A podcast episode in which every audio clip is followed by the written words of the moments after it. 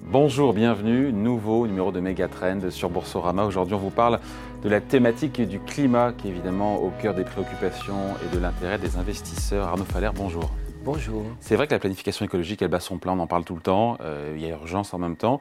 Et c'est vrai que les chiffres des investissements, les annonces, il y a beaucoup de choses un peu partout dans le monde. Euh, et donc le climat, ça reste une thématique qui est, on va dire, prisée des investisseurs.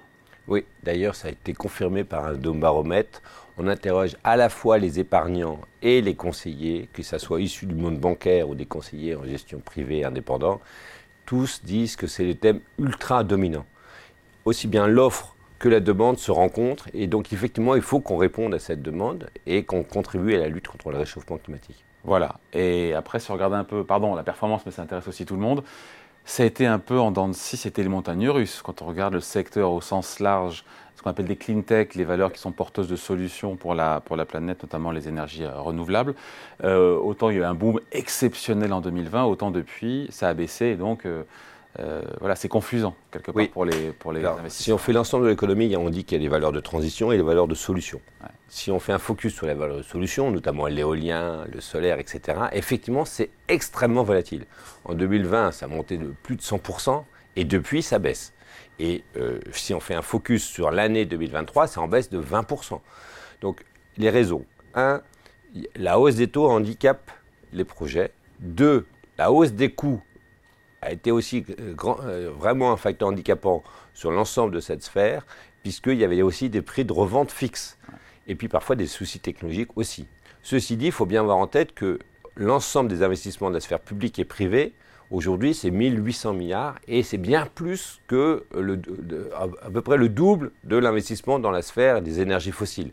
Donc le cap est lancé, mais c'est trop volatile pour ne faire que ça. C'est pour ça que nous, au sein de la maison CPR, on dit qu'il faut combiner ces valeurs solutions avec l'ensemble de l'économie, les valeurs de transition. Alors, valeurs solutions, on comprend bien, pour celles porteuses de solutions, notamment dans les renouvelables, mais pas seulement. Les valeurs en transition, ce sont quoi? Ce sont les bons élèves qui ont opéré leur mue, leur virage vert? Exactement. Il faut, il faut mobiliser l'ensemble de l'économie, et donc tous les secteurs, la consommation, l'industrie, évidemment, par exemple la série, etc., qui ont compris qu'il fallait aussi euh, faire leur virage, effectivement, de transition. Et euh, au sein de l'ensemble des secteurs, nous, on privilégie les bons élèves. Et il y a des écarts importants au sein de chacun des secteurs.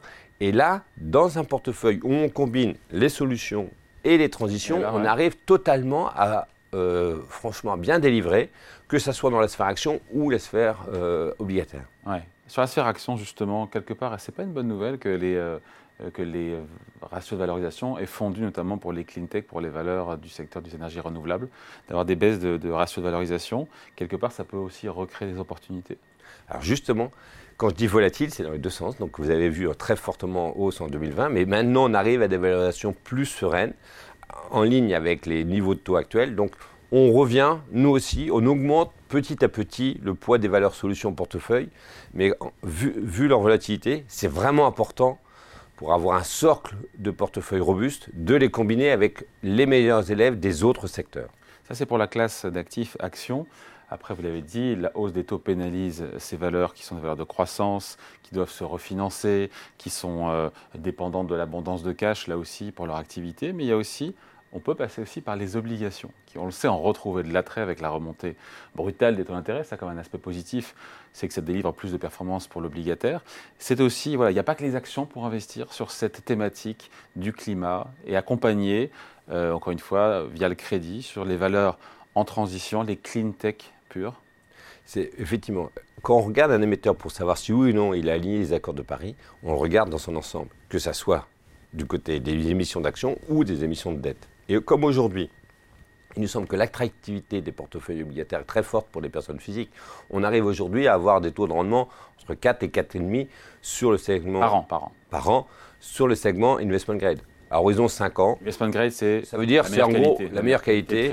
Et donc, sans détériorer un portefeuille, encore une fois, en termes de profit de rendement risque, on arrive à avoir entre 4 et 4,5 par an sur 5 ans.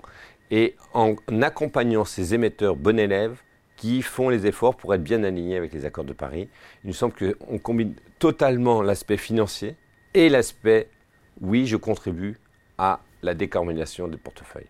Hmm. Il y a une pondération euh, idéale, après bon, ça dépend de chacun, entre justement la partie, euh, si on veut jouer, enfin jouer, investir et miser sur, sur euh, la lutte contre le, dérèglement climatique, entre la partie action, que ce soit valeur de transition ou clean tech, ou la partie obligataire. on se dit quoi On dit coupe la poire, on dit on, coupe la poire Aujourd'hui, franchement, aujourd'hui, vu l'attractivité des taux, il faudrait mettre majoritairement sur les taux. À horizon 5 ans, il nous semble qu'encore une fois, 4, 4,5, c'est vraiment une bonne opportunité. Il faut se rappeler que les taux étaient à zéro il y a 4-5 ans. Hein. Donc c'est bonne pour... On pourra revenir plus massivement sur les actions quand il y aura plus de visibilité sur le marché actions euh, de manière globale et, pas, évidemment pas uniquement sur les valeurs euh, climatiques. Donc on coche pas mal de cases en disant qu'on est totalement dans le SG, on est euh, encore une fois dans la thématique du climat, de la lutte contre le dérèglement climatique, et en même temps on a de la performance avec de la visibilité sur des valeurs qui sont de très bonne qualité et qui délivrent un peu moins de 4,5, c'est ça Oui, exactement. Et encore une fois, on n'oppose pas les deux. C'est la bonne nouvelle. L'aspect financier, l'aspect extra-financier, les deux peuvent se combiner. Euh, et l'attractivité du portefeuille obligataire est très forte en ce moment. Allez, merci beaucoup. Explication signée Arnaud Faller, directeur général délégué en charge des investissements chez CPR Merci à vous. Merci beaucoup. Megatrend revient dans deux semaines sur Boursorama.